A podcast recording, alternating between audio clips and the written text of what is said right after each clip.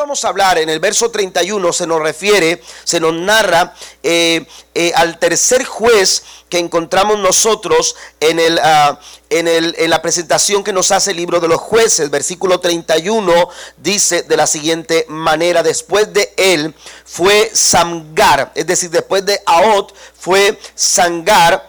Eh, hijo de Anat, el cual mató a 600 hombres de los filisteos con una aguijada de bueyes, y él también salvó a Israel. Samgar fue el tercer juez. Eh, Samgar viene, viene eh, eh, a ser parte de un grupo pequeño, ¿verdad? De un grupo de seis jueces que se les conocen como los jueces menores.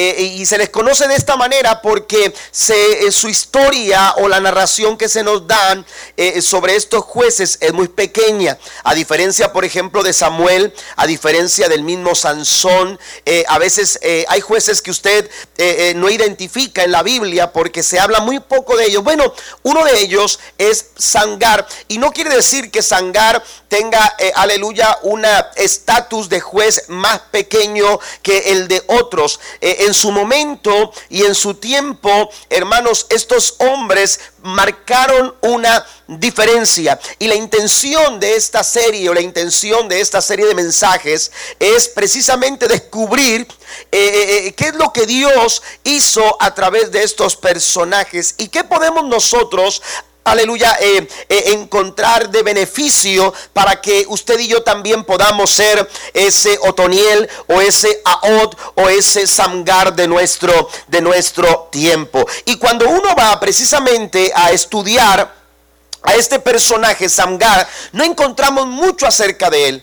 De hecho, eh, la biografía de Samgar, hermanos, la encontramos en este pequeño versículo 31 del capítulo 3. Al final del capítulo 3 se habla acerca de Samgar y se menciona eh, eh, muy poco acerca de él. Se menciona su nombre, de quién, quién era su padre, se menciona también una hazaña. Dice que él mató a 600 hombres de los filisteos. Los filisteos, hermanos, eran eh, eh, ese grupo, eh, ese pueblo enemigo, aleluya, de todos los días al que el pueblo de Israel se tuvo que enfrentar continuamente a estos filisteos, aleluya, una y otra vez en diferentes tiempos y en diferentes épocas, Israel les tuvo que hacer guerra, tuvieron que enfrentarse a ellos. De los filisteos provenían hombres como Goliat, amén, y muchos otros hombres fuertes en batalla. Era un, era un, eh, era un eh, eh, ejército poderoso, era un pueblo acostumbrado a pelear. Pues Samgar tuvo que enfrentar a estos hombres, aun cuando Samgar no era un militar, aun cuando Samgar no era un hombre acostumbrado a la guerra. Este hombre estaba acostumbrado a trabajar la tierra. Este hombre estaba acostumbrado, aleluya, a sacar adelante a su familia. Ese era su pensamiento. Su deseo era traer eh, eh, eh, beneficio a su familia a través de su trabajo. Y estaba enfocado, aleluya, a sacar adelante a su familia, a sacar adelante su casa. No se nos menciona, aleluya, que tuviera una armadura. No se habla de su espada. No se habla de su lanza. No se habla de su escudo. Se señala que con una aguijada de bueyes dice que enfrentó a los filisteos y mató a 600 de ellos. Una aguijada de bueyes. Este instrumento, hermanos, era un instrumento de trabajo, era una herramienta de trabajo, era la herramienta, aleluya, que eh, era, era, era, una herramienta, hermanos, aleluya, que se utilizaba para, para hacer avanzar a los bueyes. Y, en una parte era, era de, dos, eh, eh, de dos y medio metros más o menos de, de, largo, aleluya. Y, y, en una de esas partes de, la, de, de este instrumento, de esta herramienta de trabajo, estaba un metal, un hierro, aleluya puntiagudo. Con eso golpeaba o, tocaba los bueyes y los bueyes eh, se movilizaban a hacer el trabajo. Y del otro lado de, la, de, este instrumento, hermanos, estaba eh, eh, la madera en forma de cincel con la que apoyaba o golpeaba la, tierra, pero para eso se utilizaba. Era para trabajar, era para, para, para, eh, para poder enfrentar eh, el día, un día de trabajo, un día de ardua, de ardua labor. Sin embargo, la Biblia dice que con una aguijada de bueyes, él también salvó a Israel. Y me gusta esa frase, me gusta esa frase porque se puede hablar de Sansón, se puede hablar de Samuel, se puede hablar de Débora, amén, eh, en, muchas, de muchas formas y de muchas maneras. Pero cuando se habla de, de, pero cuando se, se habla de victoria, cuando se habla de grandes hazañas en la Biblia, cuando se habla de grandes conquistas, también se tendrá que mencionar a Samgar, porque dice la escritura, él también salvó a Israel. Él también salvó a Israel. Y mire, menciono que es muy poca la información que tenemos de Samgar. Sin embargo, encontramos luz en las palabras del cántico de Débora. Vaya conmigo a, jueces capítulo 5, versículo número 6. La Biblia nos dice que en el cántico de Débora, aquel cántico, aleluya, que Débora, la, la, eh, profetisa, aquella mujer que liderió, aleluya, eh, la guerra y, y que salió de y victoriosa. La Biblia dice en el verso 6, en los días de Sangar, hijo de Anat. Se está refiriendo al Sangat del capítulo 3, versículo 31 de jueces. En esos días, mire lo que dice, en los días de Jael quedaron abandonados los caminos y los que andaban por las sendas se apartaban por senderos torcidos. Escuche, aleluya, lo interesante y la luz que nos arroja, aleluya, del trasfondo del liderazgo de este hombre llamado Sangar. Oiga, qué interesante es encontrarnos con una realidad que, que vivían los tiempos de los jueces. Un periodo complicado, un periodo de desobediencia, cuando el pueblo pecaba, cuando el pueblo le daba la espalda al Señor y venían tiempos de opresión, venían tiempos difíciles para el pueblo. El pueblo se sentía opres, eh, oprisionado, ¿verdad? Se sentía oprimido porque venían a ser cautivos. Enemigos venían contra ellos y tomaban sus posesiones, robaban a sus mujeres y golpeaban, hermanos, toda la estabilidad del pueblo. Pero todo eso era el resultado, la consecuencia de su pecado. Y en esos momentos, cuando el pueblo se ve oprimido, Así como Dios en su momento levantó a Otoniel para darle 40 años de paz al pueblo. Así como en su momento Dios levanta a Od para darle 80 años de paz al pueblo. También en esos momentos de opresión Dios levantó a, a, este hombre Sabgar, aleluya, para traer victoria al pueblo de Israel. Y es interesante encontrarnos, hermanos, aleluya, que esos momentos eran momentos de opresión. Y estos momentos de opresión habían traído consigo, escuche lo que dice en la escritura, que el pueblo, aleluya, eh, había abandonado los caminos. Habían abandonado los caminos y dice que se apartaban por senderos torcidos. Lo que estamos eh, escuchando aquí, hermanos, es literal. Amén. Está hablando no en forma figurativa, está hablando de forma literal. Los caminos no eran seguros el pueblo de Israel no se sentía seguro en la tierra prometida. El pueblo de Israel no se sentían tranquilos, se sentían, aleluya, con temor, se sentían con miedo al saber, hermanos, que los ladrones que, aleluya, acechaban eh, eh, hombres perversos esperando que alguien cruzara por esos caminos que alguien cruzara por esos caminos y entonces dice que habían abandonado los caminos. Escuche, la dirección correcta, e, el camino correcto empezó a ser abandonado y empezaron a buscar senderos torcidos para engañar, para no ser presa de, aleluya, de los ladrones. Eh, estaban acechando, aleluya, a los hombres perversos por aquellos caminos. Así que los caminos que te llevaban directamente, que evitaban vueltas, que, que, evitaban, aleluya, eh, eh, tener que transitar por, por, por lugares incómodos, esos caminos correctos fueron abandonados y entonces tuvieron que buscarse senderos, dice, torcidos. Amén. Y esto, amados hermanos, nos enseña mucho acerca del liderazgo de este hombre llamado Sadgar. Es precisamente, aleluya, lo que el enemigo quiere hacer con nosotros. El enemigo quiere que el camino correcto sea abandonado.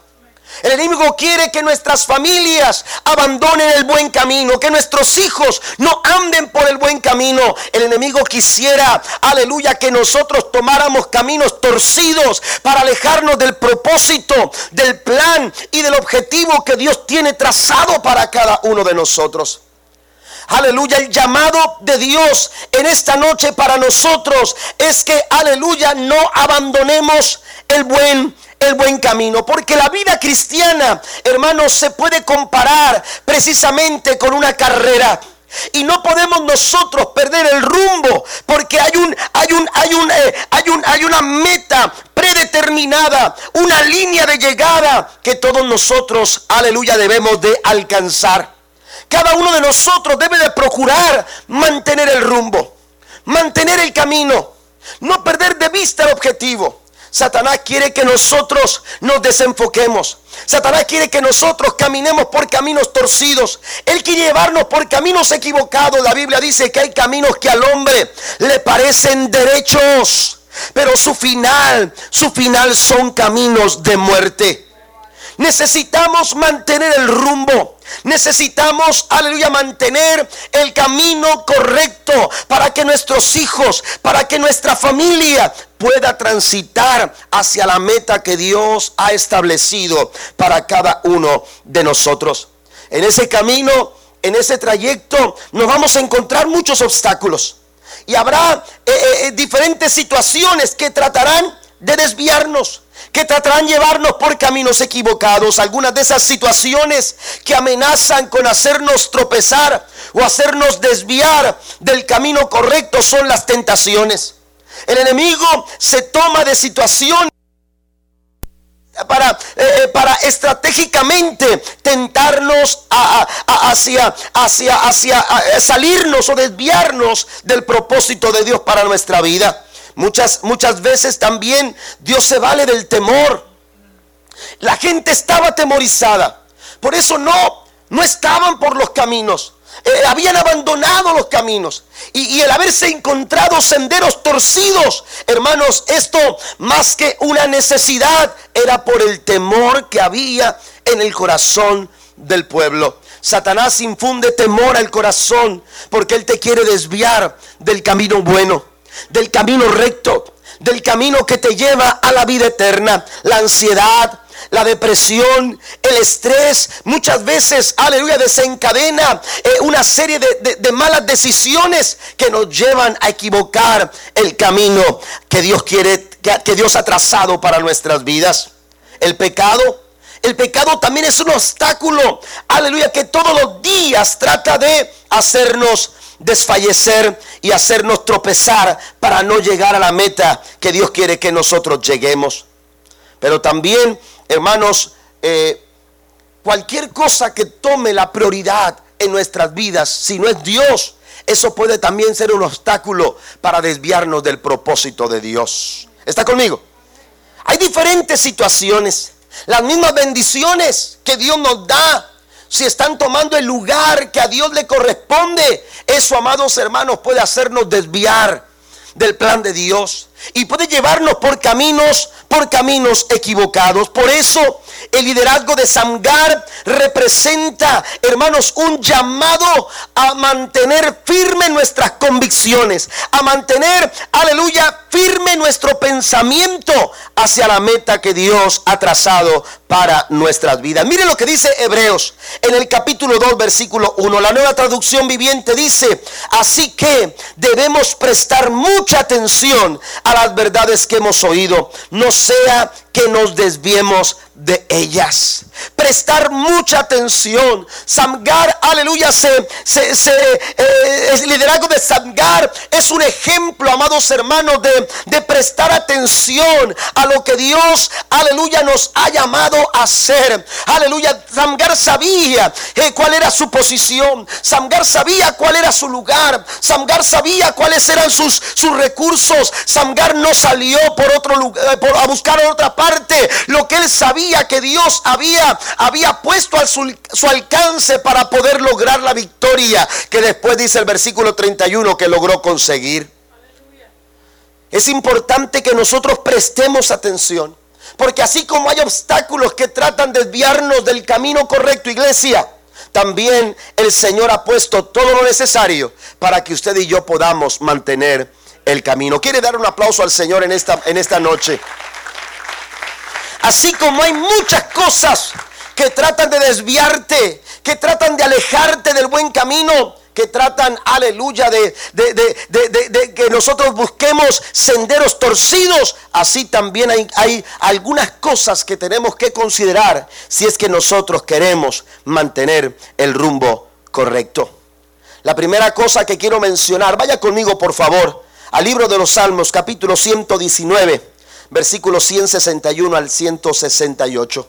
La Biblia dice, príncipes me han perseguido sin causa pero mi corazón tuvo temor de tus palabras. Me regocijo en tu palabra como el que haya muchos despojos. La mentira aborrezco y abomino. Tu ley amo. Siete veces al día te alabo a causa de tus justos juicios. Mucha paz tienen los que aman tu ley y no hay para ellos tropiezo. Tu salvación he esperado, Jehová y tus mandamientos he puesto por obra. Mi alma ha guardado tus testimonios y los he amado en gran manera. Verso 168 dice, he guardado tus mandamientos y tus testimonios porque todos mis caminos están delante de ti.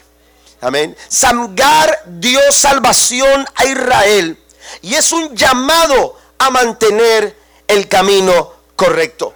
Pero para poder mantener el camino correcto, yo quiero que veamos tres cosas que nos proveen recursos para no desviarnos del camino de Dios. Primero, la primera cosa que encuentro en el Salmo 119 es que el creyente tiene que afirmar el corazón en la palabra de Dios.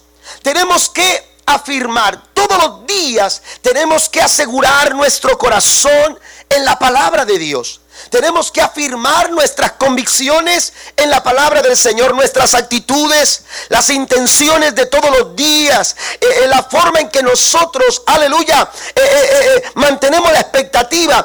Todas estas cosas, nuestra vida tiene que estar anclada en la palabra, en la palabra del Señor. Nuestros sueños, nuestras metas, los objetivos que tenemos en, nuestro corazón, aquellas cosas que, que, estamos nosotros anhelando, Todas estas cosas tienen que, tienen que encontrar firmeza en el corazón, en, la palabra, en la palabra del Señor. El salmista, cuando escribe estas palabras, se siente perseguido. Él se sabe perseguido. Y él dice, no entiendo por qué me persiguen. Eh, no encuentro causa, no encuentro razón, no encuentro el por qué. Aleluya, eh, eh, hay príncipes que me persiguen. Dice, príncipes me han perseguido sin causa.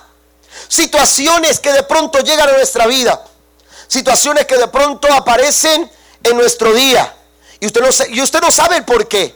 Y usted no entiende las causas, y usted no entiende las razones.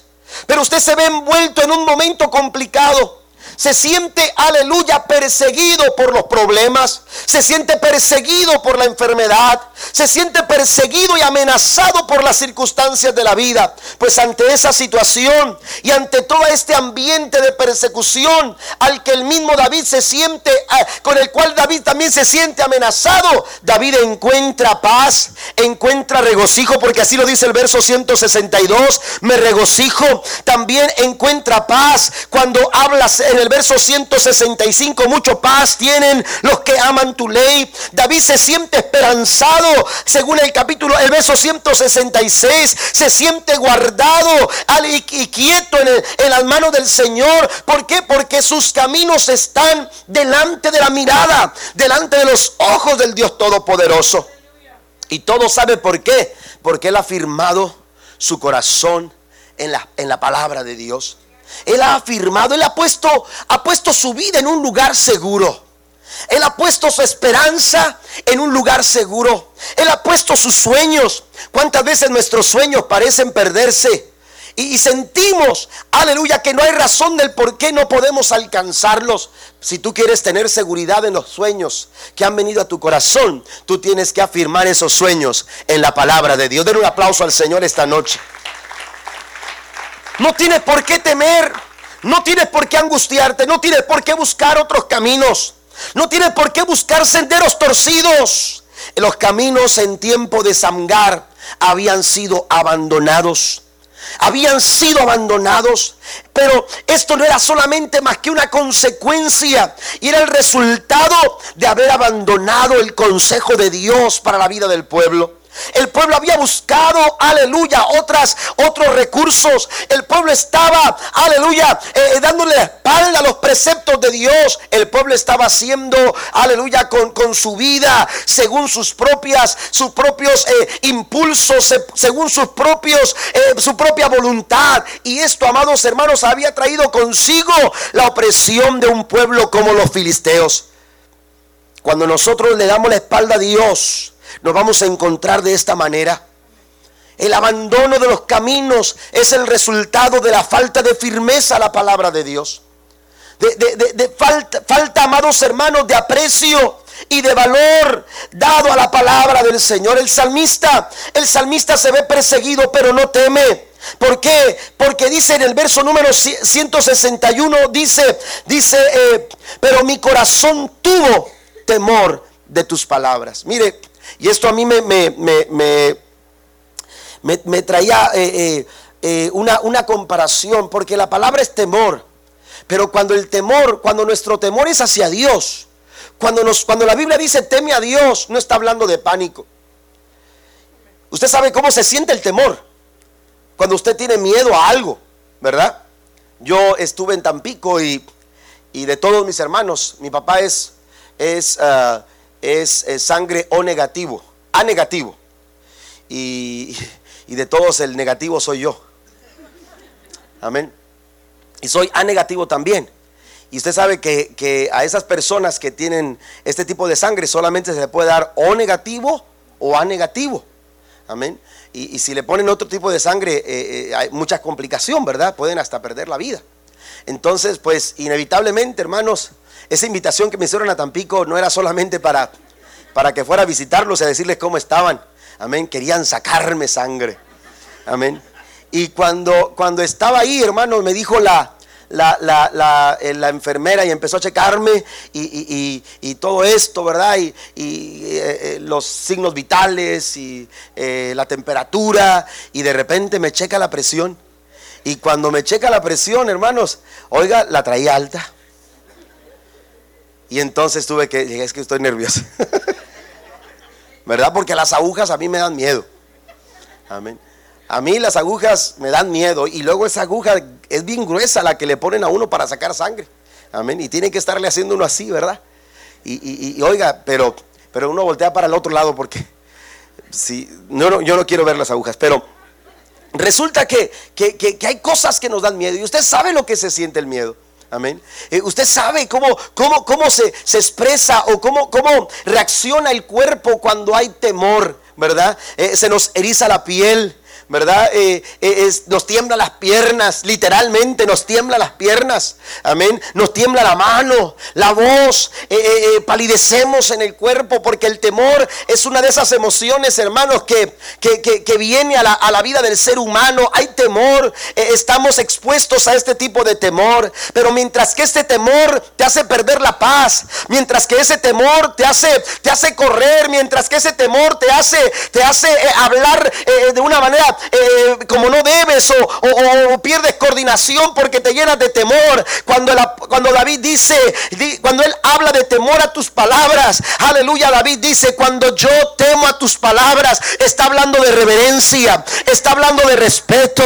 Y es que el valor de la palabra de Dios para David era, era merecía todo el respeto, merecía todo el valor, porque en esas palabras hay peso, porque en esas palabras hay vida, porque en esas palabras hay aliento, porque en esas palabras hay esperanza. Y no importa qué tan perseguido me sienta, yo he temido a tus palabras y eso me hace estar firme en mi corazón. Den un aplauso al Señor esta noche.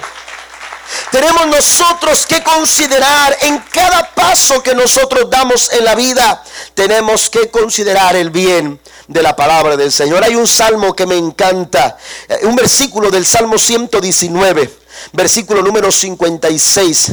Quiero que vaya conmigo y, quisiera, quisiera que usted lo tuviera presente de aquí en adelante todos los días de su vida. El versículo 56 del capítulo 119. Leo la versión Reina Valera, después estaré mencionando la nueva traducción viviente, pero dice, dice el verso número 56, dice, estas bendiciones tuve porque guardé tus mandamientos. Aleluya, hay cosas que, que quieren hacerte sentir como que ya no vas a alcanzar tu sueño. Como que, aleluya, tienes que buscar otras alternativas, tienes que abandonar el camino. No, usted y yo no hemos, sido, no hemos sido llamados para abandonar el camino. Nosotros no somos de los que retrocedemos para perdición del alma, dice la palabra, sino que somos de los que perseveran. Hay que perseverar. Sabgar nos está diciendo a través de, de este personaje, Dios nos está hablando y nos está diciendo, aleluya, que tenemos que perseverar y no podemos abandonar el camino camino. Hay muchas bendiciones cuando tú afirmas tu corazón en la palabra. Por eso David dice con toda seguridad, estas bendiciones tuve, estas bendiciones tuve porque guardé tus mandamientos. Afirme su corazón en la palabra de Dios, usted va a ser bendecido. La Biblia dice, bienaventurado el varón que no anduvo en consejo de malos ese consejo de malos son los caminos torcidos. Son los senderos que se van viendo a la orilla del camino que te están invitando a perder de vista el rumbo. Aleluya. Y hay quienes se desvían. Y hay quienes andan por esos caminos. Y en esos caminos no hay bendición. En esos caminos no hay vida. En esos caminos hay muerte para tu vida. Hay muerte para tu familia. Hay muerte para tu matrimonio. Y Dios no ha pensado muerte para ti. Dios, ha pensado que tengas vida. Y que esta vida la tengas en abundancia. ¿Cuántos dicen Amén. Pero esos caminos se abren, aleluya, invitándonos a salirnos del buen camino. Pero David dice, yo fui bendecido porque yo guardé tus mandamientos. Pero hay otra versión de este mismo salmo, del Salmo 119, versículo 56. Si no me equivoco, en la nueva traducción viviente, pero la, la nueva traducción dice, así paso mis días. Esa frase yo quiero que usted la lleve en su corazón. Así paso mis días. ¿Cómo pasa usted sus días? No podemos negar, dice David, yo me siento perseguido. Me he sentido perseguido. El pueblo de Israel estaba siendo perseguido. Sabían que los caminos estaban, estaban acechados por, por, por, eh, eh, por, por, los filisteos, por los ladrones que buscaban quitarles la vida, quitarles sus pertenencias, robarles lo que con tanto trabajo ellos se habían esforzado por alcanzar. Pero dice David, así paso mis días. Cuando tú pasas tus días, aleluya, obedeciendo los mandamientos de Dios, tú vas a ser bendecido. No se trata solamente de afirmar el corazón en la palabra. Si queremos nosotros mantener el rumbo, tendremos también que depender en las promesas de Dios. Tendremos que nosotros también depender en las promesas del Señor. Mire lo que dice David en el, versículo 163 de ese capítulo 119. La mentira aborrezco y abomino, pero tu ley amo. Dice la mentira aborrezco. Dice eh, eh, la, la mentira aborrezco y abomino, dice, pero tu ley, tu ley amo. David no solamente afirmó su corazón en la palabra, sino que también David dependía de en las promesas, en las promesas de Dios. Estamos hablando de la ley de Dios, estamos hablando de la palabra de Dios. David encontró refugio y dependencia absoluta en las promesas de la palabra del Señor, amar su ley. Samgar pudo huir al igual que muchos lo hicieron Sangar pudo haber abandonado eh, eh, eh, sus tierras, pudo haber abandonado su casa, haber alistado su familia y haberles dicho, miren hijos, esta casa que, que por algún tiempo ha sido nuestra, estas tierras que por algún tiempo hemos trabajado, tendremos que abandonarlas, tendremos que dejarlas. ¿Por qué? Porque peligra nuestra vida. ¿Por qué? Porque hay tanto, tanto odio y tanto, tanto sufrimiento ah, que, que puede venir sobre sobre, nosotros por el odio que hay en esas, en esas personas, en esos filisteos. Y es mejor que salgamos de nuestra tierra, es mejor que salgamos de nuestra casa. Si usted recuerda a Gedeón, otro de los jueces de Israel, Dios lo encuentra trabajando la tierra en una cueva. Amén. Y la pregunta es, ¿por qué? Precisamente fue porque se sentían acechados por pueblos, en este caso con Gedeón a los madianitas, pero uno u otro pueblo, cualquiera que se mencione, habían traído ruina al pueblo de Israel. Pero Samgar, Samgar hermanos, cuando encontramos su biografía, cuando encontramos la referencia que se nos hace de él, no encontramos a un hombre, hermanos, espantado, no encontramos a un hombre temeroso, es más, no se señala que él cargaba espada. No traía guaruras, no traía escuderos, no había, no había pagado, hermanos, eh, eh, protección eh, para, para su territorio. Cuando encontramos a Samgar esa mañana, Samgar no salió a pelear con filisteos. Samgar Mire, si, si Samgar hubiera salido a pelear con filisteos, a lo mejor se hubiera asegurado un escudo, a lo mejor se hubiera asegurado una espada, pero él no dependía de eso. Él, no salió a pelear con filisteos. Samgar no se levantó esa mañana y le dijo a su esposa y a sus hijos, bueno, voy, voy a salir a las tierras y seguramente voy a tener que pelear con filisteos. No, para eso hubiera tomado alguna arma para pelear. Lo que Samgar hizo esa mañana fue salir como todas las mañanas. Él tomó su mismo, su mismo instrumento. Él tomó la misma herramienta con la que él enfrentaba la vida para sacar adelante a su familia. Y esa herramienta era aquella aguijada de bueyes. Esa era su herramienta. Ese era su, su, su instrumento de trabajo. Así que él salió a trabajar.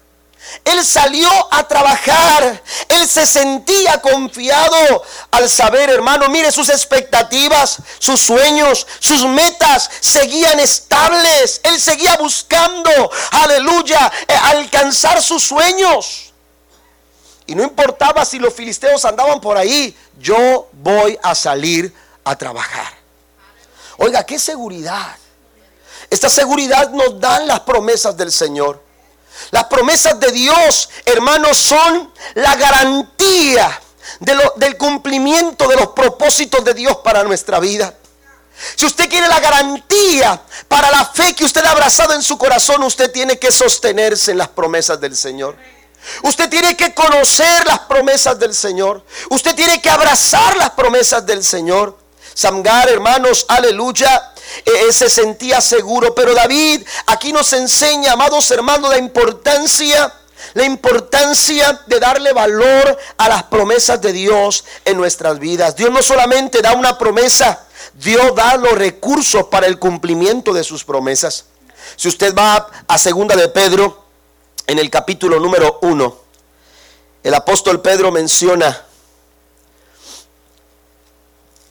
en el segunda, la segunda carta de Pedro, capítulo número 1, versículo 3, dice, como todas las cosas que pertenecen a la vida de la piedad, dice, nos han sido dadas por su divino poder mediante el conocimiento de aquel que nos llamó por su gloria y excelencia. Dios nos ha dado todo esto. Pero mire lo que dice el verso 4, por medio de las cuales nos ha dado preciosas y grandísimas promesas. Amén. Dios nos da la promesa. Mm. Dios se asegura de darnos una promesa. Y cuando usted va a la Biblia, usted no se va a encontrar una promesa, se va a encontrar miles y miles de promesa.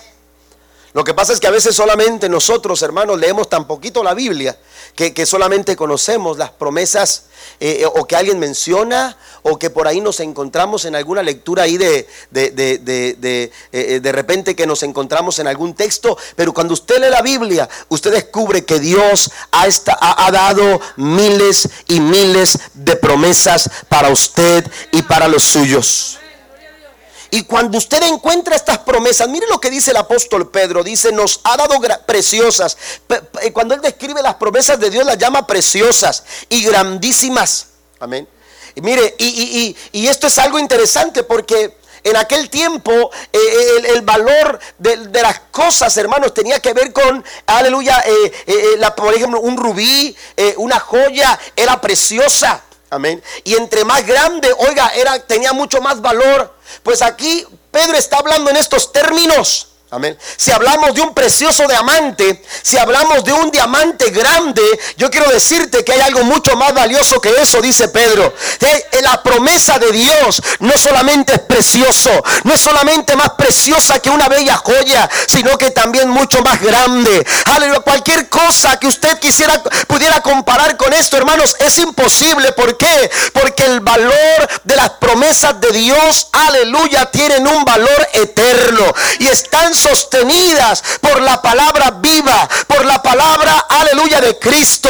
Y esta palabra nos dice en esta noche que por medio de esas promesas, dice, para que por ellas lleguéis a ser participantes de la naturaleza divina.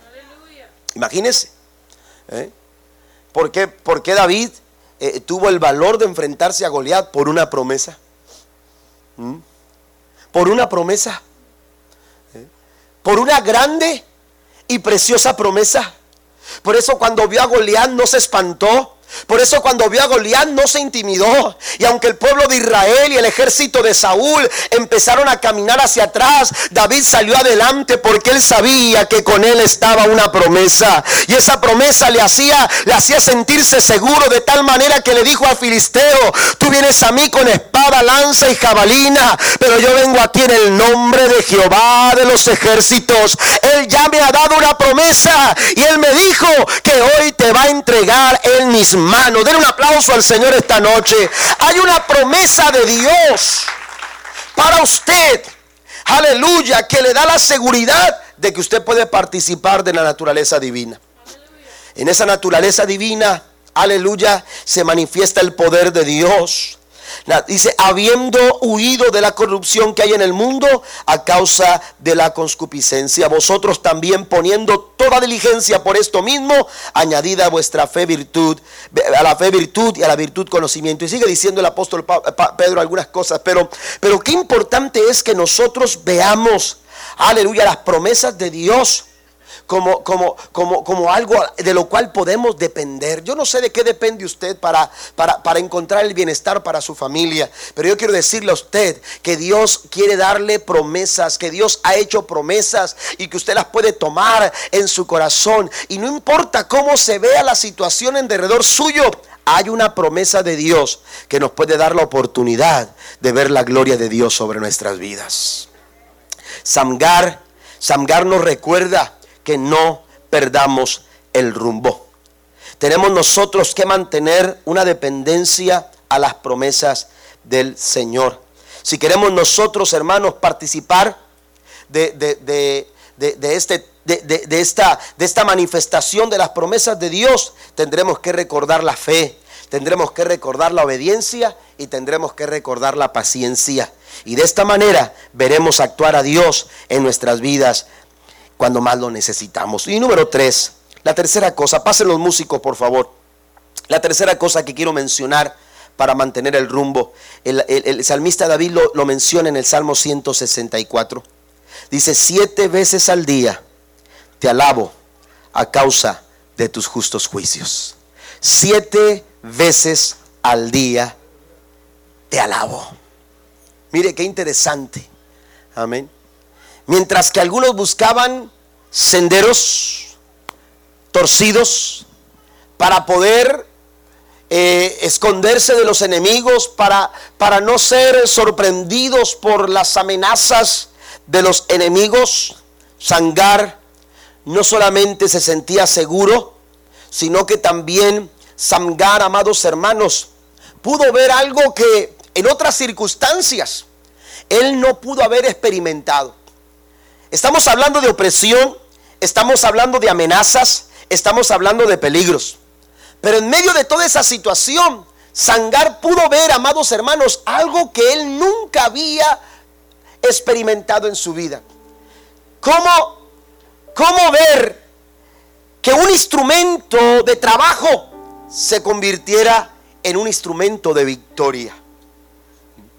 Como algo que, que de pronto, mire, yo, yo pensaba en esto, en, esta, en este instrumento, eh, porque era un instrumento eh, eh, que tenía peso, aunque, aunque de pronto uno, uno, uno diría, bueno, es, es una, como una especie de vara, pero tenía hierro.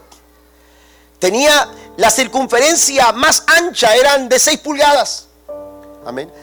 Eh, una, distancia de, o de largo de 2.5 eh, metros, 8, pies. Amén. Y cargarla todo el día. Y no despegarse de ella porque, porque había que hacer trabajar a los bueyes, a los animales. Y había que golpear la, pie, la tierra.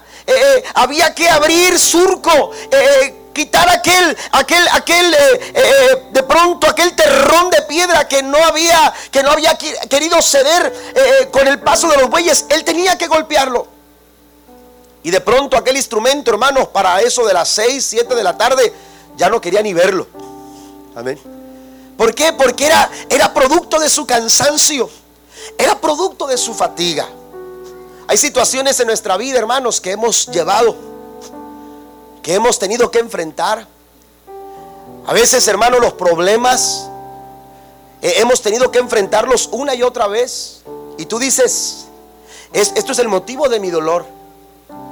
Ese hijo que no quiere entender, ese esposo, esa esposa que, que, parece que no quiere ceder eh, su, su deseo de servir a Cristo o, o, que está eh, tomando decisiones equivocadas, esa situación económica que, que, parece no abandonarnos, esa escasez de trabajo y de pronto, de pronto tu día se hace tan pesado, se hace tan difícil sobrellevar esa aguijada de bueyes. Se ha, sido, se ha hecho tan pesada esa aguijada de bueyes que lo que quieres tú es tirarla es abandonarla. Ya no puedes, ya no resistes, ya no soportas.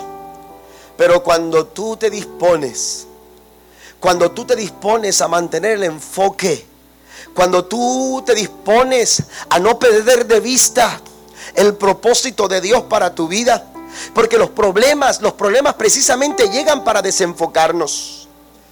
las situaciones complicadas de la vida te quieren desenfocar para que tú camines por caminos torcidos. Pero cuando tú mantienes el enfoque, ¿y sabe qué es lo que sucede? Porque David decía, siete veces te alabo? Siete veces te alabo. ¿Sabe por qué David, David decía esto? Porque la alabanza, hermanos, la alabanza continua, la alabanza constante, la alabanza permanente, hermanos, nos enfoca y mantiene nuestra mirada en el Todopoderoso. Por eso una y otra vez David decía, aleluya, mis labios te alabarán continuamente. Aleluya, mi alabanza en mi boca será continuamente. Bendeciré a Jehová en todo tiempo. Su alabanza estará de continuo en mi boca. Siete veces. El número siete es, el número de la perfección. Es el número, aleluya, de eh, perfecto. Aleluya, David dice, mi alabanza no será una. Mi alabanza no serán dos. Mi alabanza no serán tres, ni cuatro, ni cinco, ni seis siete veces. Esas siete veces, aleluya, en que tú alabas, aleluya, reflejan un corazón enfocado, aleluya, no en los problemas, sino aquel que puede traer solución a ese problema. No estoy enfocado en la enfermedad, sino estoy enfocado en el Dios que puede sanarme de esa enfermedad. No estoy enfocado en el problema económico, me enfoco en aquel que puede sustentar y proveer esa situación económica en mi vida. Por eso dice David, te alabo hasta siete veces. ¿Cuántas veces el enemigo ha querido venir a perturbar nuestra alabanza? ¿Cuántas veces el enemigo ha querido hacer caer nuestros brazos? ¿Cuántas veces el enemigo ha querido venir a callar nuestros labios? Pero la palabra del Señor nos invita a alabarle alabar al Señor aún en medio de nuestras circunstancias difíciles. Usted lee el Salmo 146, el Salmo 147, el 40, 148, 149. Usted ve el Salmo 150 y es una invitación a darle alabanza a Dios aún en medio de las situaciones complicadas. Y cuando escuchamos a Pablo aconsejar a los hebreos en el capítulo 13, versículo 15 al 16, dice, así que por medio de Él ofrezcamos siempre, diga conmigo siempre. Dios hace un llamado a que ofrezcamos a Él siempre, dice, a Dios sacrificio de alabanza, es decir, fruto de labios que confiesan su nombre. No os olvidéis de hacer el bien y de compartir lo que tenéis, porque tales sacrificios agradan a Dios. Póngase de pie conmigo, por favor. Aleluya, no podemos abandonar el camino. No podemos quitar nuestra mirada, aleluya, del enfoque correcto. Ese enfoque correcto es el Señor. Ese enfoque correcto se llama Jesús. Él es el autor y consumador de la fe. Él es lo que tu alma necesita. Es lo que tu hogar necesita. Es lo que tu familia necesita. Una aguijada de bueyes. Aleluya. Dejó de ser un instrumento de trabajo para empezar a ser un instrumento de victoria un instrumento de victoria. Ese problema que te agobia ahora mismo va a dejar de ser una piedra en tu camino para ser una oportunidad para ver la gloria de Dios sobre tu vida. ¿Alguien lo cree? Ese instrumento de sufrimiento, ese instrumento de dolor, ese, instrumento, aleluya, que ha traído cansancio a tu vida en esta noche, va a dejar de ser eso para empezar a ser una oportunidad, una plataforma perfecta para poder ver la gloria de Dios en nuestros corazones. Dios hace un llamado a que lo alabemos. Me gusta cómo termina el versículo 31. Él también trajo victoria a Israel. Él también. Esa es una mirada hacia el pasado. Esa es una mirada hacia lo que hizo Otoniel. Es decir, está diciendo, así como Otoniel trajo 40 años de paz al pueblo, así como Aot trajo 80 años de paz al pueblo, así también Samgar trajo victoria a Israel. Pero ¿sabe qué? También es un motivo de ver hacia el futuro.